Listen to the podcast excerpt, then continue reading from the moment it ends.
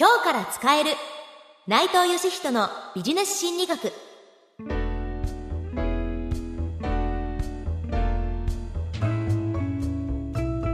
こんにちは。ナビゲーターの南雲のぞみです。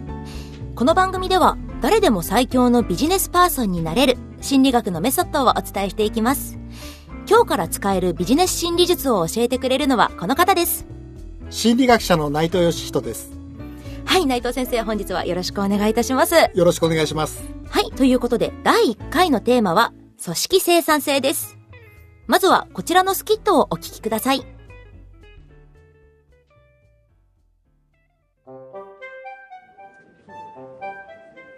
今期のうちのチームの目標が全体の生産性を上げるに決まったじゃない？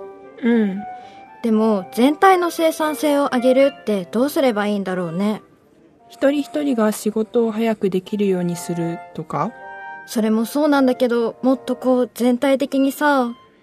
馬車馬みたいに働けとか言われたくないしね。だよね。そもそも生産性を上げるコツってあるのかな？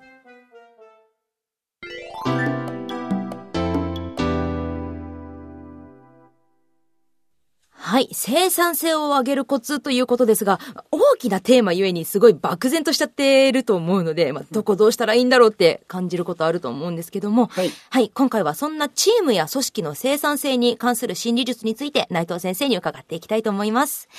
組織生産性に役立つ心理術にはどんなものがあるんでしょうか？えっ、とまずはですねはい。あの活動しやすい姿勢というのがあるんですよ姿勢はいあの人間のその生産性を上げるためにははい。その活動性を高めるっていうのが一番いい方法なんですけれども例えば横になって寝ているっていうのは休む状態ですよねそうですね。ですから横になって、えー寝ている時には当然、えー活動したいって気持ちも起きませんし、はい生産性も落ちるわけです。はい。そして普通の方はおそらく椅子に座りながら仕事をなさっていることが多いと思うんですが、そうですねそ。の姿勢というのも心理学的に言うとあまりいい姿勢ではないんですね。へえ。えー実はあの生産性を高める上で一番いい姿勢というのは立っていることなんです。あ、まあ、一番活動しやすいですね。そうですね。あの人間というのは立ち上がることによって活動しやすくなる。前にも後ろにも下がれる。ええ要するに体も動かしやすくなるということで、その立つという姿勢は生産性を高める上で非常にいい姿勢だと言えるわけですね。まあ、常に仕事をするときは、できるだけはい。立って行動をする。そうですね。ですから、そのお生産性といっても意思決定とか、まあ普通のその活動、商品を包んだりとかね。ああ、えーまあ部品を組み立てたりとか、そういう作業をするときも座ってやるよりは立った方が早くなるという。スピードアップを図りたいなら立ち上がるということが非常に重要なわけです。あ、まあ、そしたらチーム全体が少しずつスピードが上がれば、生そうですね産性が上がるってこそうですすとでもんね。ね。あの、湾岸戦争の時にも、はいえーアメリカの軍隊では立って会議をすることにしたそうなんですよ。それはなぜかというと、座って会議をすると時間ばっかりかかってしまうと。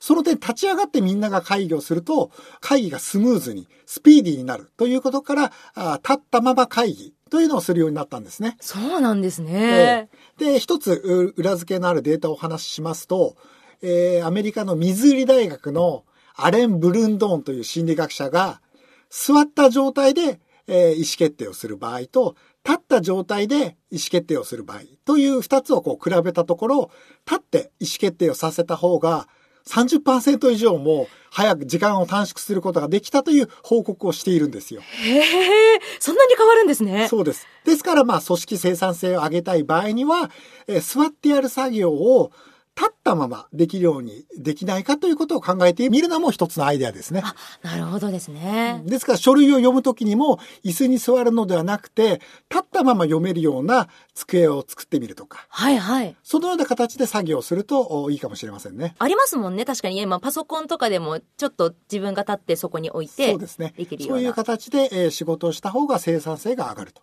いうことが言えます。これが一つ目。はい。そして、えー二つ目なんですが、えー組織の生産性を高めるためには、当然一人でやる作業をみんなでやった方が生産性って上がりますよね。ええ例えば二人の人がいると1たす1で生産性は2になりますよね。はいと。いう普通の人は考えるんですけれども、はい実はですね、例えば4人で作業をすると1たす1たす1たす1で4になるかというと、これはね、ならないんですよ。えーそれはなぜかというと、えーグルループ、あるいはチームで作業をさせようとすると、手抜きをする人が出てくるんです。あ、逆にマイナスになっちゃうことがある。なる時があるんです。はあ。だから1たす1たす1たす1で4にならずに2とか3になってしまうということも往々にしてあるわけです。ええこれを心理学では社会的手抜きと呼びます。社会的手抜き。はい。で、そういうその手抜き現象が起きてしまうので、えー実はそのチームとかグループで作業するというのは、えーあまりそれだけではね、えーただ単純にグループを作らせたから生産性が倍々になるのかというと、そうにはならないんです。はあ。えーではどうすればその手抜きを防げるのかと言いますと、個々人がやっている作業量を個別に分かるようにすると。どれくらいその作業をしたかが分かるような形にしておく。はあ例えば A さんが80個作った。B さんは20個作った。C さんは10個しか作らなかったというような形で、その自分の作業量が目に見える形にしておけば、手抜きをする人がいなくなるんですよ。そうですね。モチベーションも上がりますしね。ええですからその会議の時も、例えば議事録を作る時に、誰がどれだけ発言したのかということをカウントするような形で会議をすれば、発言しなくて手抜きをするという人がいなくなるわけです。なあ、確かに発言しない人いますもんね。そうです。ですから、まあ、あの、グループを作ることはいいことなんですが、そその手抜きを防ぐためには、個々人がどれだけそのグループに貢献したのか、どれだけ作業をしたのかということが分かるような形にした方がいいですよということが心理学的にアドバイスできます。はい。そして、組織生産性を高める3つ目の方法なんですけれども、はい。組織がこう一体感といいますか、要するにグループ内での業種性という、そのまとまり具合。が高いチームの方が生産性が上がるわけです。はい、そうですよね。で、そのためにはどうすればいいのかというと、えー一人ですね、敵を作るえーことがいいいいという。ああ。なんか憎まれ役を一人作えるえ。ただそれをグループ内に作ってしまうといじめになっちゃうじゃないですか。そうですよねです。からできれば仮想敵といいますか、えーそのグループで一丸となって取り組むライバルというか、えーそういう敵を作っておくと、えーそのグループ内での一体感は高まるということが言えます。確かにそのドラマとかでもええ敵に、敵がいるとそこに向かってみんなで倒すぞっていう。そうです。そうです。そこで一体感が生まれると。はいはい。ですから、例えば、あの、同業者とか競合他社の、あそこの会社には負けないようにしようとか、あるいは同じ社内の中でグループを2つ作ってしまって、そのグループ内で競わせるような形にするとか、ええええそういう競争の原理を持ち込むと、生産性は上がります。はあ。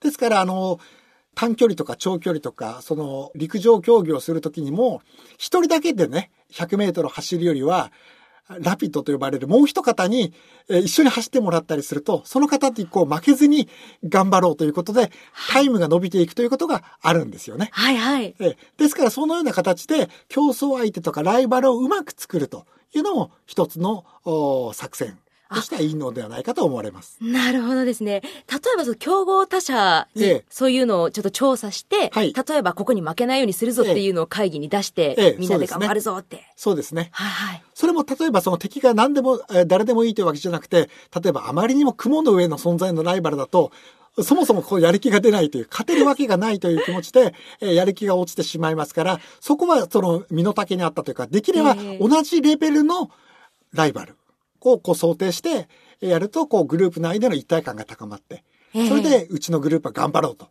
いうことになります。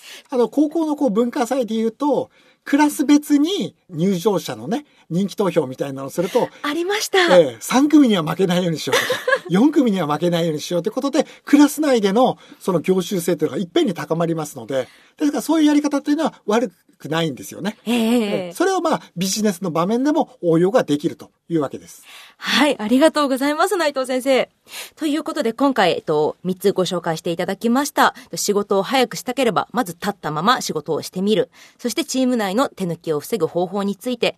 そして最後、仮想敵を作ると集団がまとまるということ。皆さんもぜひ実践してみてくださいね。というわけで、えー今回は組織生産性にまつわる心理術を学んでいきました。ナビゲーターは、南雲のぞみ。スキット出演は、相沢瑞希、福田茜。そして、内藤義人でした。最後に、思わず誰かに話したくなるおまけ付き音声を audiobook.jp の聞き放題プランで配信中です。ウェブから audiobook.jp で検索して、サイト内で今日から使えるビジネス心理学と検索していただければ、仕事で役立つ心理学のメソッドをさらにお楽しみいただけます。初月無料です。